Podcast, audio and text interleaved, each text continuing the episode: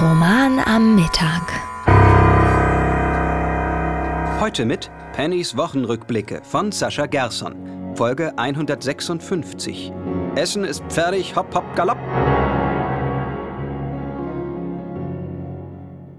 Dass der Verbraucher der dümmste Rappe im Supermarkt ist, war ja nicht erst seit vorgestern bekannt. Von der Obsttheke aus linksdrehend durch den Fraß-Discounter hetzend, wirft er seit eh und je in den Hacken-Porsche, was auf der Verpackung einen halbwegs verzehrbaren Eindruck macht.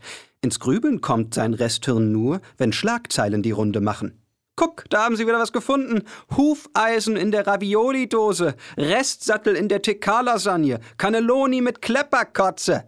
Schon wird um die Tiefkühlkammer ein Bogen in der Radiusgröße Russlands gemacht. Können die da keinen Pferdeaufkleber draufpappen? blökt der Konsument an der Kasse mit dem wahren Trennungshölzchen wie bescheuert wedelnd. Ist nicht nötig. Ein bis zwei Wochen noch, dann schieben sich die Geiz ist Gaulabnehmer wieder den Gefrierrotz in den Schlund, während im TV der Vatikan einen neuen konklavengeräucherten Papst ausspuckt. Noch wird aber fröhlich herumdiskutiert und Internetforen tauschen sich dumm und dümmer aus. Man wüsste ja gar nicht, was alle haben, schreibt Dumm. Pferdefleisch war früher eine Delikatesse und schmeckt doch fast wie Rind. Schreibt es und meint wohl allen Ernstes, dass die edelsten rumänischen Schlachtrösser seine 1,50 Nudelschichtpalette ziehen und nicht die im Straßengraben verendete Beere mit gebrochenen, verlausten Beinen.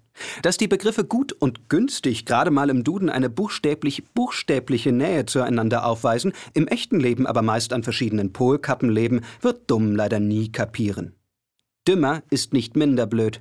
Dümmer fordert, das ist Betrug, Etikettenschwindel. Jeder hat das Recht, dass er bekommt, was auf der Verpackung abgebildet ist. Mann, was habe ich gelacht. Wer derlei fordert, sollte sich schnellstens überlegen, das Essen ganz einzustellen und künftig an vermoosten Flusssteinen zu lutschen, um seinen Leib zu sättigen. Dümmer könnte einen Ziegelstein blind durch den Supermarkt schmeißen und trifft unter Garantie ein Produkt, das ihn verarscht wie die GEZ und die GEMA zusammen.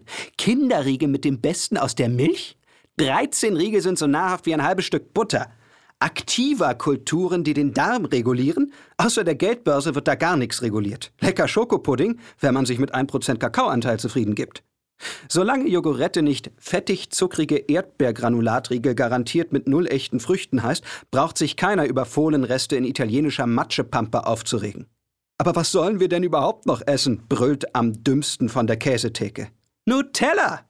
Immer schön mit dem Suppenlöffel. Zwischen 80 Stück Würfelzucker nebst brauner Lackfarbe pro Glas passt nämlich zum Glück nicht mehr allzu viel Restmüll.